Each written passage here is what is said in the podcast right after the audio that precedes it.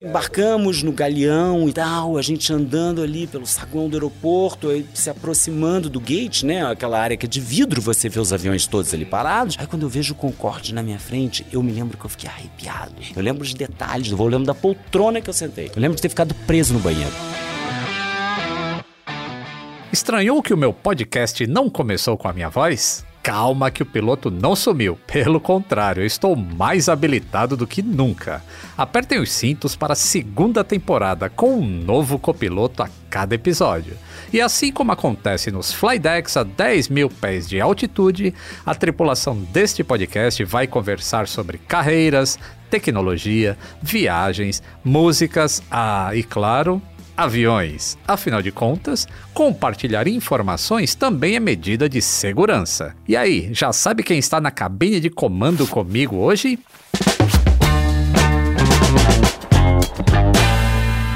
Atenção passageiros, eu sou o comandante Lito Souza. Bem-vindos a bordo da segunda temporada. A cada voo, uma nova configuração de cabine para uma viagem divertida e restauradora. Pois é, minha vocação é consertar coisas. E um bom papo repara muita coisa, não é mesmo?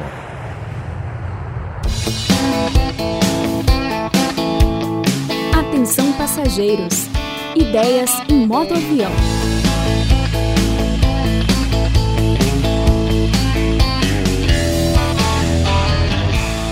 Nossa cabine ainda não tem imagens. Ainda assim, para receber o copiloto de hoje, escolhi a minha melhor camisa, sem esquecer das berimbelas. É preciso estar muito alinhado para receber esse expert em hospitalidade e bom gosto.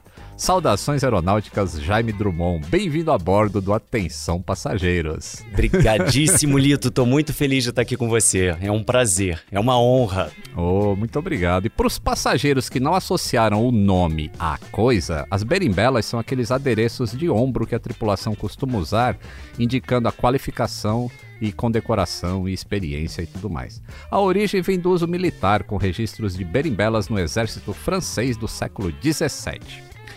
Jaime, eu imagino que você esteja sempre atento ao uniforme da tripulação. Você tem um palpite de como as berimbelas foram introduzidas na aviação? Vou te dar uma dica, vou te dar uma dica. Vai lá, eu quero sua dica. Fiquei, fiquei pensando, como? Foi numa companhia aérea extinta que você já teve a chance de voar. Panam? Ah, Sim. sim. Ah, que legal. pois é. Fiz bons voos na Panam. Hilton Belém foi o primeiro Hilton internacional. Foi construído em Belém para hospedar os passageiros que voavam na Panam. Olha. Que faziam escala em Belém vindo para o Brasil. O voo parava. O primeiro Hilton, não existe mais.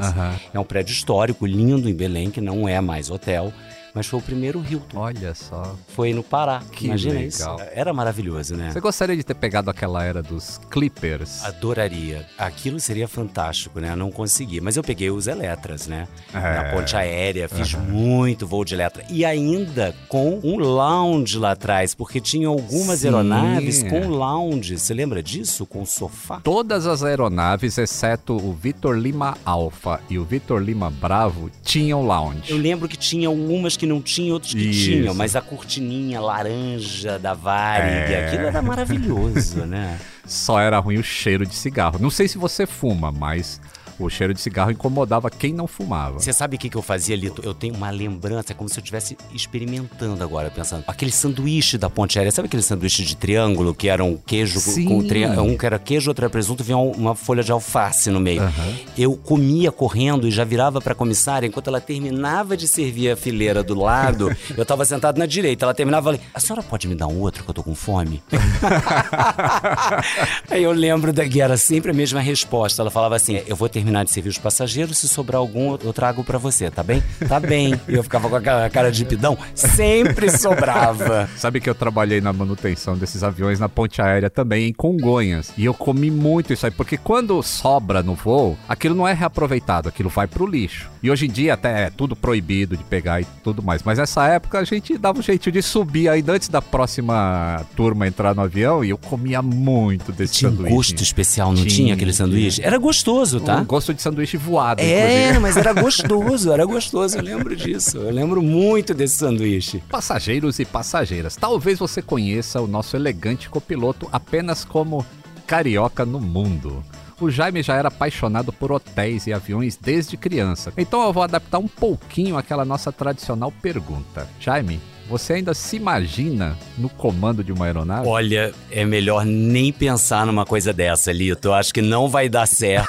Ela pode até decolar, mas vai ser difícil de pousar. Eu, eu tinha esse sonho quando eu era criança. Eu cheguei a, a me imaginar sendo piloto. Eu tinha, eu queria, porque eu adorava avião, né? Eu adoro até hoje. E o meu programa de final de semana era ir para o galeão, para o terraço, para acompanhar o movimento da, das aeronaves, Aham. né? Que chegavam parte de partida e tal. E eu gostava muito das pinturas das companhias aéreas.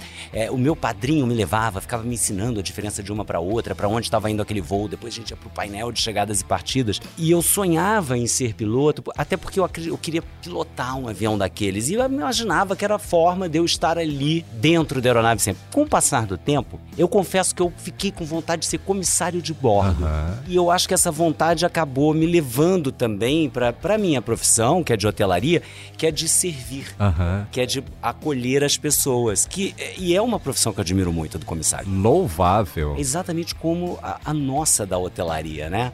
É, e sendo que ele tem que resolver tudo naquele espaço de tempo e não dá para falhar. Porque num hotel, E ainda cuidar da segurança. ainda por cima isso, Isso. né? Foi isso que me motivou, inclusive, a criar o Carioca no Mundo. Ah. Carioca no Mundo surgiu depois, né, mais recente, mas é pela minha paixão por serviço, por hospitalidade.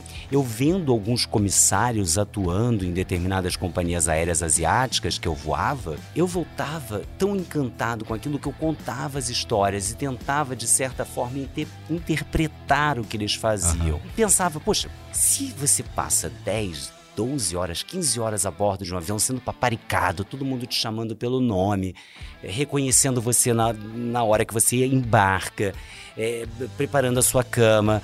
Quando você sai dali, o, o seu grau de exigência do que é um bom serviço é tamanho, a sua expectativa fica tão alta que você chega num hotel, no mínimo você vai ter que dançar o carimbó no mato para me receber na porta, me chamando pelo nome, uma festa para mim. E eu não me conformava que nesses mesmos hotéis hospedam passageiros que fazem esses voos, o- alguém pudesse chegar e olhar para você e falar assim: Pois não, o senhor quer fazer check-in? Não, vim aqui te ver.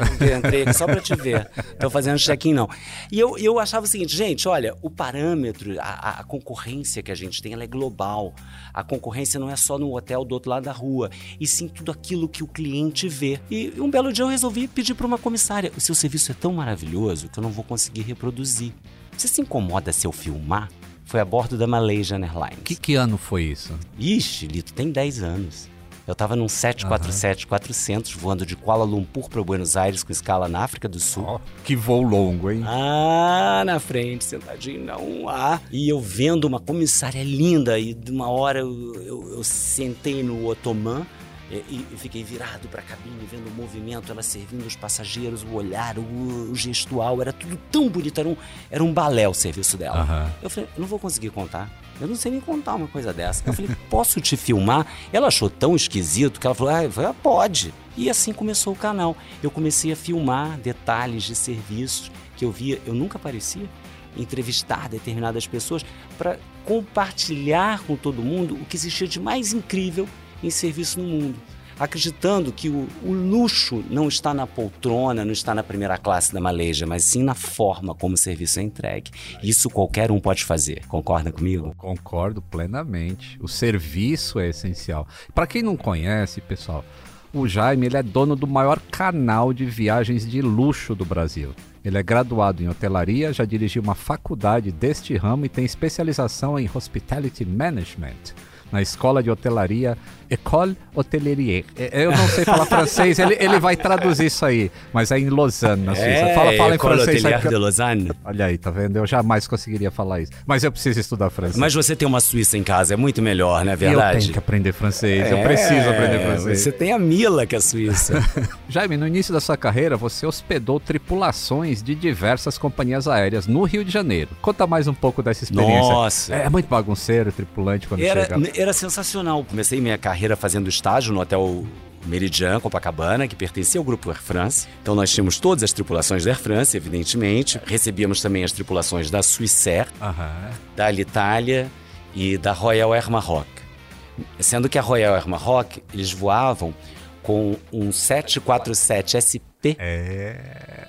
Tá vendo? Exatamente. Eles voavam para o Rio, de Casablanca para o Rio, e eles tinham uma. Eles ficavam sete noites com a gente. Caramba! Olha que festa. Dessas quatro empresas que você falou, duas já não existem mais. A Alitalia e a Swissair. É verdade, é verdade. E a gente tinha contato com eles sempre, né? Era sempre uma alegria receber os tripulantes, porque alguns voltavam com certa frequência para o hotel e a gente já conhecia pelo nome. Então, numa determinada época, eu fiquei responsável por grupos no hotel. Grupos eram um volume muito grande, que incluía também as tripulações. Você era tipo o gerente, o concierge? Nossa, né? Eu fiz de tudo, Lito. Eu, eu fui estagiário mesmo. Eu comecei ah. de estagiário, atrás do balcão na recepção. Depois eu fui efetivado. Depois eu virei recepcionista. Passei pelo concierge, fiz estágio na governança. Fazia plantão de vez em quando como assistente de gerência e virei supervisor, coordenador de grupos do hotel. Então eu fazia, eu ficava, meu meu papel era o operacional, eu tinha que cuidar de tudo do grupo, desde o momento da preparação da chegada de um grupo, é, tudo, todos os cuidados, tinha que colocar brinde, tinha que preparar, não sei o quê. Então fazia contato, eu, eu transitava por todos os setores de um hotel. Uhum. Da governança, alimentos e bebidas, ao restaurante, se tinha um evento é, organizado, eu tinha que estar presente em tudo. E eu cuidava também muito das tripulações. Uhum. E era uma festa. Então, a tripulação da Suíça vai chegar. Todo mundo queria fazer o check-in, porque eles traziam chocolatinho. e aquilo era. Nossa, aquilo era, era uma gorjeta de 10 dólares, né?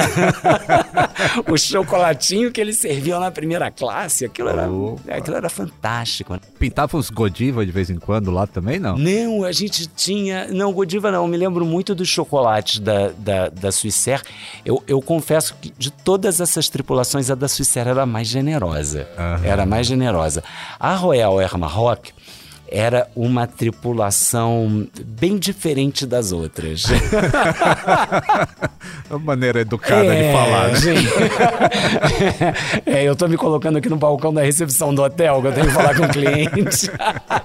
era uma tripulação bem diferente, que ficava uma semana, né? Mas nós tínhamos, assim, eu me lembro de vários deles. Tínhamos um, tinham alguns muito queridos que estavam sempre lá conosco.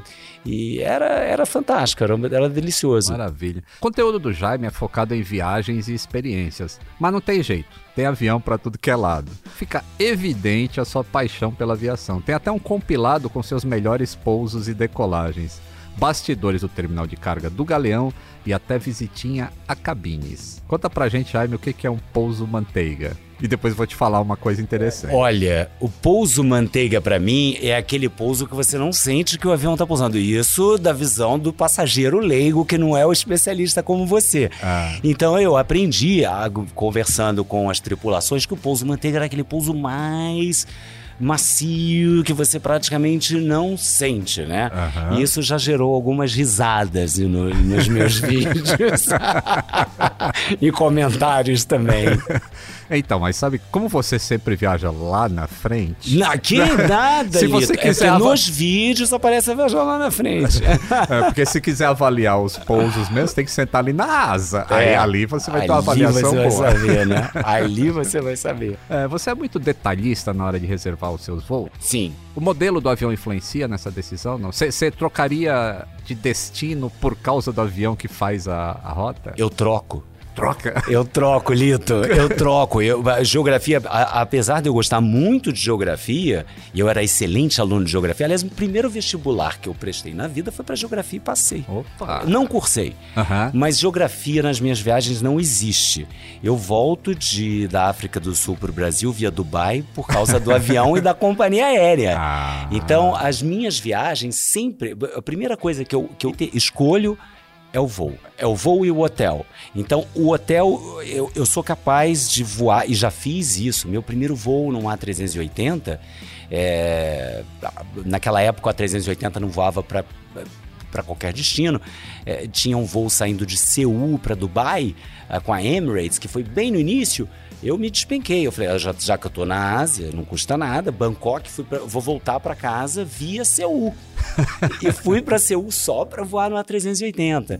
Então oh. eu faço isso. Eu ah, faço que isso. sensacional. E será que esse gosto aí vem da sua infância? Porque você é um dos poucos brasileiros que voam no Concorde. É verdade, é verdade. Nossa, é, esse daí foi, acho que o melhor presente que eu já ganhei na vida. Quantos anos você tinha? Eu tinha oito anos de idade, fiz uma, uma Paris, uma Rio Dakar, Dakar Paris. O meu pai, que é arquiteto, é, ninguém da minha família é ligado à viagem, ou aviação, hotelaria, sabendo dessa minha paixão é, por hotéis e por aviões, principalmente por aviões, quando eu era criança, era muito mais.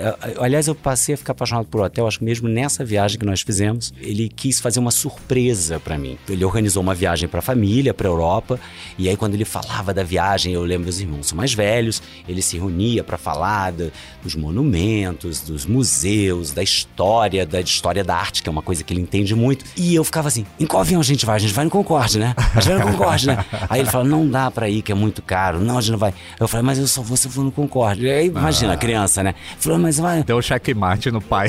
E eu perguntava, perguntava, perguntava, perguntava se ia, e ele não falou nada. Quando nós chegamos no dia do embarque na viagem, eu sabia que a gente era de Air France, que a gente recebeu umas bolsas da Air France em casa. Imagina, não devia ter guardado isso até hoje. Aquelas bolsas Puxa. vintage, sabe? E eu tenho a capa ainda. Pô, a capa do- da passagem do Concorde. É, é a única coisa que eu ainda tenho. Embarcamos no galeão e tal, a gente andando ali pelo saguão do aeroporto, se aproximando do gate, né? Aquela área que é de vidro, você vê os aviões todos Sim. ali parados. Aí quando eu vejo o Concorde na minha frente, eu me lembro que eu fiquei arrepiado. Eu falei assim. A gente vai no Concorde e ali foi a surpresa. Pois. Então foi um voo que eu, eu tenho os flashes, eu lembro bem. Eu lembro, eu lembro do, do voo. Eu lembro os detalhes do voo, eu lembro da poltrona que eu sentei. Olha. Eu lembro de ter ficado preso no banheiro. a porta era uma porta sanfonada, eu fiquei preso no banheiro, Lito. Olha só. E e uma curiosidade é que o Concorde ele não, não era dividido em classes, né? Ele era um, um ônibus que dois lugares de um lado, dois do outro, um corredor no meio, uma janela do tamanho de uma tela de celular de desses de última geração. Pequeno. E Era muito apertado, não era um avião confortável. Eu acho que ele, ele tinha um outro. Era um outro lado, né? Por ser um avião supersônico, pelo design dele, porque é um- não tem avião mais bonito. na aviação comercial não tem. Aquilo é de uma beleza, né? As linhas do Concórdia, tudo é, é fantástico. E, mas por dentro ele realmente não é confortável. O que diferenciava era o serviço e a, a velocidade do tempo que você chegava no seu destino. O serviço de bordo era bom. Lito, eu, eu não posso avaliar porque eu acho que eu estava tão excitado, não me lembro o que, que eu comi. Mas eu lembro que a gente ganhava muito presente. Aham. Eu me lembro que a gente ganhou um jogo de baralho, é, vinha necessário, evidentemente, é, vinha muito presente, o serviço de bordo estava ali. Eu ganhei há, um, há um tempo atrás de um, de um querido amigo meu, ele comprou num leilão um jogo de facas Laguiole do serviço do Concorde para mim, que eu tenho em casa. E me deu de presente. Eu até hoje não tive coragem de usar. O dia que eu fizer um almoço para você na minha casa, eu vou servir com essa faca. Ouviu, né, Mila? Vamos ter que ir na casa do, do Jaime Mila, pra... estão convidados. Tem algumas coisas bem interessantes de leilão. Por exemplo, o Quick Reference Handbook, que é o checklist ou aquele livro que o piloto pega quando tem alguma emergência a bordo. Eu tenho o original do Electra. Sei, sei, sei. Tenho o Flight Manual do Electra, com a última revisão de 1975. Algumas páginas são datilografadas. Máximo. Você tem que fazer um museu. Tem que fazer um museu de aviação. Você tem que fazer. Você tem que fazer um museu. Não, tem mesmo. E tem coisas de navio também. Lembra do Eugênio C? Sim, Então, sim. eu tenho as plantas do Eugênio C, plantas elétricas, do Como navio assim? Mas, originais. do- mas é- você também cur- curte navio é eu amo coisa... navio e nunca fiz um cruzeiro. Eu morava em Santos, em frente ao Porto de Santos, em frente aonde o, era o cais que os navios de passageiro encostavam. E quando o Eugênio C vinha, eu ficava na janela assim horas, aí eu pegava um papel e ficava desenhando aquele navio. Às vezes eu pegava a Catraia, que é um, um barquinho que faz travessia de Vicente de Carvalho para Santos, e só para passar do lado do Eugênio C. Eu amo navio e nunca fiz um cruzeiro. Nem eu, Lito. Nunca viajei de navio. Olha isso. Oportunidade aí da gente fazer É, isso junto. Vambora, né? já, tá, já, já topei. Pode marcar as próximas férias. E, e a volta da Europa? Foi no ah, Concorde não, também? Eu te, eu te conto todinho essa viagem. Eu sei todos os aviões que eu vou nesse. nesse Olha eu só. sei todos. Eu sei todos os hotéis em que eu me hospedei. Até hoje. Caramba, e tinha só oito anos. Até hoje eu sei todos os hotéis, inclusive teve um, um lance muito legal quando a gente chegou em Veneza, porque pra mim eu já tinha viajado com os meus pais no Brasil e tal, então o hotel cinco estrelas tinha piscina. Isso na Europa não era comum na época. Ainda hoje, alguns hotéis, principalmente os hotéis mais antigos, não tem, a não ser aqueles que já foram reformados, mas alguns hotéis históricos nem sonhar. Aham. E eu chegava no hotel e falava, mas esse hotel não é cinco estrelas, esse hotel não tem piscina. Eu dava gargalhada, né? Falando isso brincando, não era um garoto mimado, pelo contrário. Era, era, era uma coisa muito brincada. Ele falava, esse hotel é excelente. Eu falei, hum, não, não tem, não tem, não tem tem piscina, não é não, né? E eu, quando viajo, e sempre que eu posso, aliás, acabei de fazer isso na França, eu revisito os hotéis que eu fiquei com os meus pais na minha primeira viagem. Vi uma memória afetiva, assim, um negócio bem. O primeiro hotel que eu fiquei na vida, fora do Brasil, foi o Prince de Galles, que é um hotel que faz, que é vizinho, parede com parede do Georges V, Ah, que é onde eu estava hospedado agora, na minha viagem mais recente. E eu, de vez em quando, passo pelo Prince de eu sempre lembro. Às vezes eu tô fazendo alguma coisa, até porque eu trabalhei com o que eu- mas eu não, nem sempre entro. Eu resolvi entrar dessa vez. Eu resolvi entrar. Era assim, final de semana, tava tranquilo. Eu falei, eu fui até o bar. Aí fui, eu comecei a olhar aquilo, comecei a me lembrar, começou a ter flashes assim. Aí eu virei pra menina do restaurante e falei assim: quando você não era nem nascida, eu me hospedei aqui. Aí contei pra ela a história, eu falei, posso visitar um apartamento? E eles fizeram um tour completo. Quando eu cheguei nos corredores do hotel, Lito, eu lembrava do quarto. Eu comecei a me Caramba. lembrar de tudo. Então, todos os hotéis dessa viagem, eu me lembro até hoje. Porque eu também queria conversar com as pessoas do hotel. Então eu pedia para minha mãe me ensinar como falava no idioma de cada país o número da chave do quarto. Eu queria correr pro concierge para falar, para treinar a língua. e depois eu queria ficar ali de papo. Eu, eu gostava disso já. Essa viagem começou com Concorde, a gente atravessou o Canal da Mancha para Londres de Rovercraft. De, é, Que não existe mais, que pena, né? Ou existe ainda o Hovercraft? lá? Será que ainda existe? Acho que depois do Não túnel sei, deve eu ter acho que não, nem tem parado. mais. Na época era assim, era, era o bárbaro, né? Era É, muito legal. De lá voamos de Londres para Veneza, no DC-9, se não me engano, da Itália. Aham. Olha só. E aí DC-9. viajei na Itália, no DC-9, eu me lembro disso. Tinha assim, o avião tinha duas, tinha classe executiva e uma classe econômica. Eu me lembro bem, eu me lembro de eu brincar no chão do avião de carrinho. Viajamos depois também da, da Itália, de Roma. Depois a gente fez tudo de carro, de Roma para Madrid, de Alitalia. E de Madrid eu voltei para o Brasil num DC-10 da Ibéria, voltando é, Madrid-Rio, um voo direto. Aí você vê a, a diferença de tempo, que mesmo o Concorde parando em Dakar para abastecer, ele ainda chegou bem mais rápido do que o, o DC-10 vindo direto, é, né? é verdade. E eu me lembro quando a gente estava embarcando, né? Eu nunca tinha viajado nem de DC-10 nem de 747, mas eu sabia exatamente qual era um, qual era outro. E a minha curiosidade era imensa, eu queria viajar nos dois. E quando a gente chegou para embarcar, tinha um DC-10 da Ibéria e um 747 200 parado do lado. E eu ficava assim, mas a gente não pode ir naquele? Mas vamos no 747, vamos que eu quero subir a escada, eu quero ir no Galo. Eu falava, eu quero ir no Galo do Jumbo, eu quero ir no Galo do Jumbo. aí, não, vai ser no DC-10, na próxima você vai, e acabou que foi, mas também foi uma viagem, foi uma viagem incrível. Aí, aí você vê, né? Você tava naquele aperto do Concorde, porque ele é um avião apertado mesmo, ele não é confortável. E como é que você compararia com a 380, por exemplo, que é um avião ultra espaçoso? É. Mas vamos falar da experiência toda, porque só, só do conforto não dá pra comparar, que é outra coisa. Mas... É, não, não. Eu acho que o A380, principalmente em companhias como a, como a Emirates ou como a Etihad, né? Que é, é espetacular, né? Não dá pra concorrer com eles. Não dá, nessa- não dá. É, é aquilo que eu falo, né? Você tem de tudo, né? A gente nunca vai. De repente você não pode ter, investir tanto no seu produto. Não dá. Você não vai ter grana, não tem budget para chegar no que o seu concorrente que está do outro lado da rua está fazendo. Mas o seu serviço pode ser sempre tão bom quanto ou melhor e você pode se superar nisso, né? Aham. Eu acho que isso é importante. Não adianta nada você ter uma cabine é, fantástica, uma cabine incrível. Se não for bem atendido. Um dos serviços de bordo mais marcantes na minha vida foi numa classe econômica. Hum. E que eu não me esqueço. Aí que a gente vê que o verdadeiro luxo não precisa custar caro. O luxo está na forma como você entrega. O luxo está em você. O luxo não está no produto final. Olha aí. hein? Olha o aprendizado aí pra grande maioria das empresas aéreas, hein? É, acho que para todo mundo, Lito, porque eu acho que quando a gente fala disso, principalmente quando a gente traz inspirações da, da indústria da hospitalidade de luxo, existem ações de alto impacto e baixo custo, que você pode impactar o seu cliente sem precisar gastar tanto. E a hotelaria de luxo mesmo faz isso bastante. E o luxo está principalmente no tempo. O que, que é o tempo? O- Qual é a coisa mais preciosa? É o tempo. Tempo que você quer passar com a sua família, tempo que você quer passar descansando, tempo que você quer passar com seus amigos. Porque o luxo é o tempo que você dedica ao seu cliente.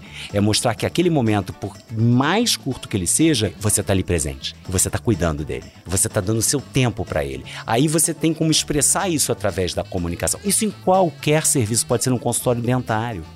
Pode ser você, você marcou uma reunião com seu advogado e aí você, quando pisa dentro do escritório, você chega na recepção alguém fala: Boa tarde, seu Lito, seja bem-vindo. Mesmo que seja a sua primeira vez. Porque a pessoa parou, ela teve, te- ela deu tempo dela para pesquisar e saber quem você era, antes de você chegar. Então, essas são técnicas da hotelaria de luxo que podem ser adaptadas a tudo.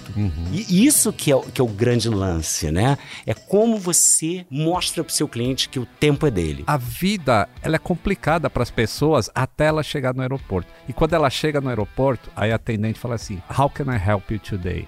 Isso faz toda a diferença do como é que eu posso te ajudar hoje? Porque você nunca sabe o que, que a pessoa passou antes de chegar ali. Exatamente. E se ela chegar ali e ela é maltratada, aí o dia dela é uma ruína e ela vai terminar quebrando o balcão da empresa aérea, como tem acontecido. Gosto muito de buscar inspiração, então quando eu falo assim do A380, né, que é a diferença do Concorde, ou de você pegar um 747, que aliás é um avião... é, Você prefere ele? eu prefiro, prefiro. Vou ter que ser sincero, eu prefiro o 747, é o meu avião do coração. Eu gosto muito do DC-10, era o avião que eu mais desenhava quando eu era criança.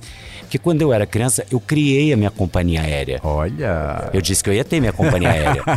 Você, vê, você tem o sonho de ser piloto? O Jaime tinha o sonho de ser dono de empresa Mas aérea. eu criei a minha, tinha até. Não, tinha até. Eu desenhava muito, só, tinha DC-10 praticamente. Todo, só tinha DC-10. Quando eu fui alfabetizado, escreva palavras com a letra J. Era jato, jumbo, era tudo. com J só saía isso.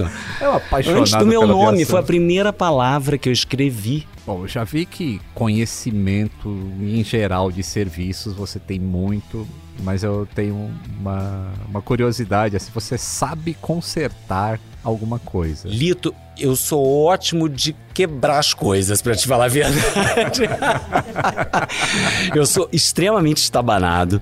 É, aliás, tá aqui, vai, vou, aproveitar que a gente tá batendo esse papo. Tá prometido, vou começar a deixar as cenas pra mostrar o. O quão estabanado eu sou, eu vou deixar no canal. Algumas já estão.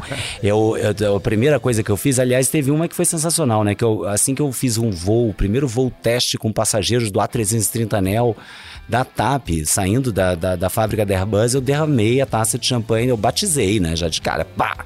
Eu- é minha cara, eu faço com muita frequência. Acho que eu já batizei muitas poltronas de avião por aí. e eu sou, eu, eu sou péssimo para consertar. Eu não tenho a menor habilidade. É, é, eu acho que a, a minha habilidade está para serviço, para cuidar das pessoas, mas eu, eu preciso sempre de alguém de manutenção por perto, porque eu sou ruim, Lito, que você não tem ideia. Opa, temos uma chamada do Boletim do Tempo. Papa Tango Alfa Eco Mike, pronto para copiar as informações da aviação comercial nas próximas semanas? Pronto para a cópia Alfa Eco Mike. Boeing e Airbus pedem atraso na implantação do 5G nos Estados Unidos. Os fabricantes alegam impactos negativos na indústria da aviação. Vamos entender um pouquinho essa história. Para quem é fã de aviação, ver a Boeing e Airbus do mesmo lado da história é bem incomum. Estamos mais acostumados com as disputas de vendas, como o caso do A320 versus o 737, ou a concorrência entre os jumbos A380 e o 747. A corrida tecnológica entre as duas companhias também merece destaque na história moderna da aviação.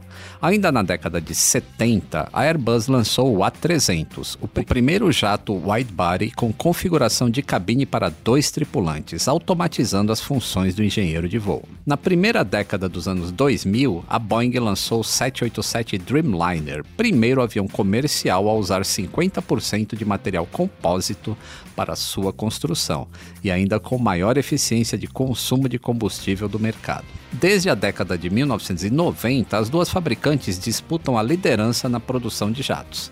Esse duopólio, que representa 88% da produção mundial, se estabeleceu com uma série de fusões e aquisições de outras empresas, tanto por parte dos americanos quanto dos franceses. Faz 24 anos que a Boeing absorveu a sua maior concorrente interna, a McDonnell Douglas. Junto com a força da Airbus, outros players saíram do mercado, como a British Aerospace e a Fokker. Os números pré-pandemia indicam que a Airbus tem 45% do mercado, enquanto que a fatia da Boeing é de 43%. Já deu para perceber como a Airbus e a Boeing têm voz ativa no mercado, né? Com essa reputação, o presidente executivo da Boeing e o CEO da Airbus norte-americana reivindicaram que o governo Biden atrase a implantação dos serviços da rede 5G no país. O motivo é a segurança de voo. Para os fabricantes, o 5G pode interferir na capacidade das aeronaves operarem com segurança. A estratégia dos executivos foi fazer um pedido público em uma carta conjunta ao secretário de Transportes dos Estados Unidos. Por lá, a banda 5G já tem data de estreia, 5 de janeiro. A indústria da aviação e a FAA, órgão que administra a aviação comercial nos Estados Unidos, produziram um estudo avaliando os possíveis pontos da interferência do 5G com componentes eletrônicos das aeronaves, principalmente com o radioaltímetro. Segundo o presidente executivo da United Airlines, o 5G vai impedir o uso dos radioaltímetros em pelo menos 40 aeroportos de grande porte nos Estados Unidos. A FAA ainda emitiu diretrizes de aeronavegabilidade com sugestões de desvios de voo, caso o 5G seja autorizado a funcionar.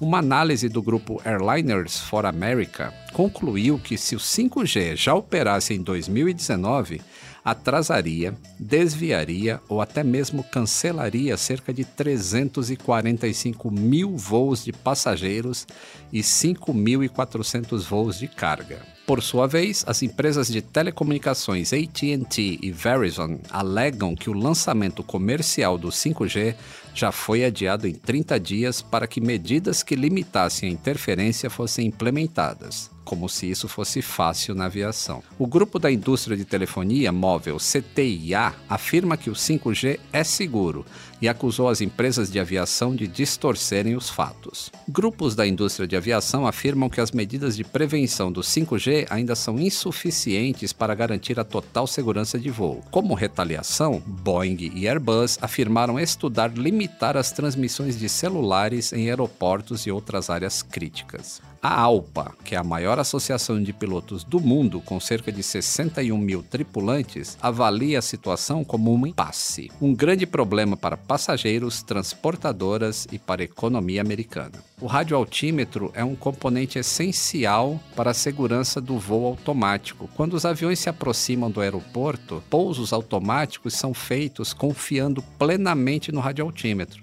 Portanto, se houver uma interferência entre a banda de 5G, que possui a frequência muito próxima à frequência dos radioaltímetros, teremos realmente um problema. Agora vamos às notícias curtinhas, as ponte aéreas. Sabe o Concorde que o Jaime voou ainda criança? Este modelo supersônico é inspiração para o novo projeto de um jato hipersônico chinês. O avião será maior do que o 737, com 45 metros de comprimento.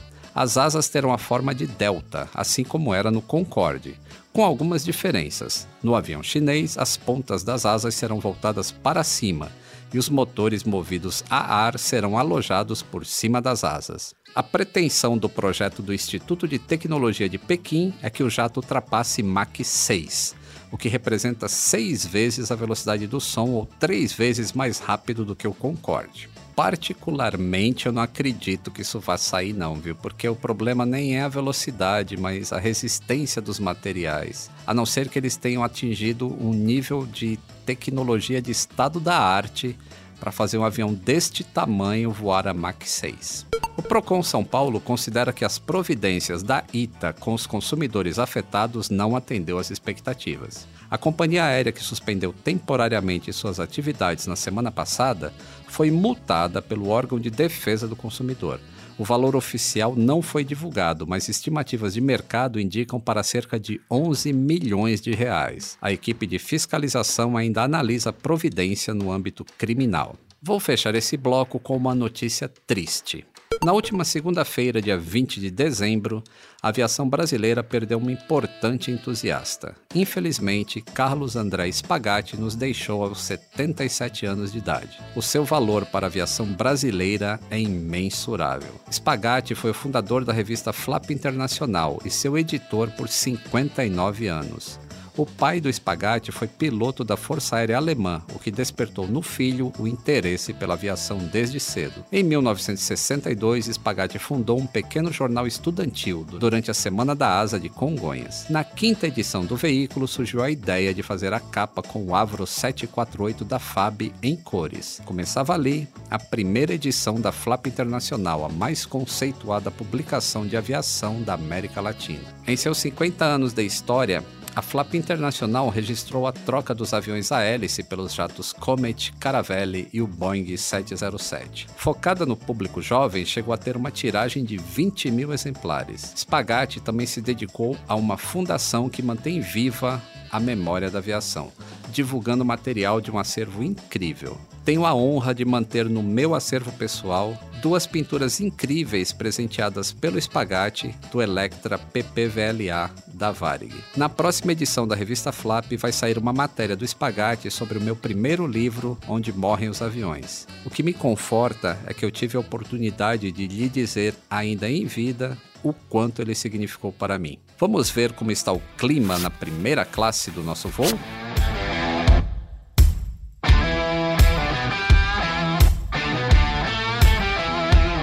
Estamos de volta na cabine de comando com o copiloto Drummond. É quase Dumont, hein? Quase, quase, quase, quase. Você tá numa fase mais turbulenta da vida ou tá em céu de brigadeiro? Ah, eu acho que a minha vida é sempre turbulenta, Lito. Eu faço muitas coisas ao mesmo tempo. Eu sempre fui assim. E eu preciso dessa energia.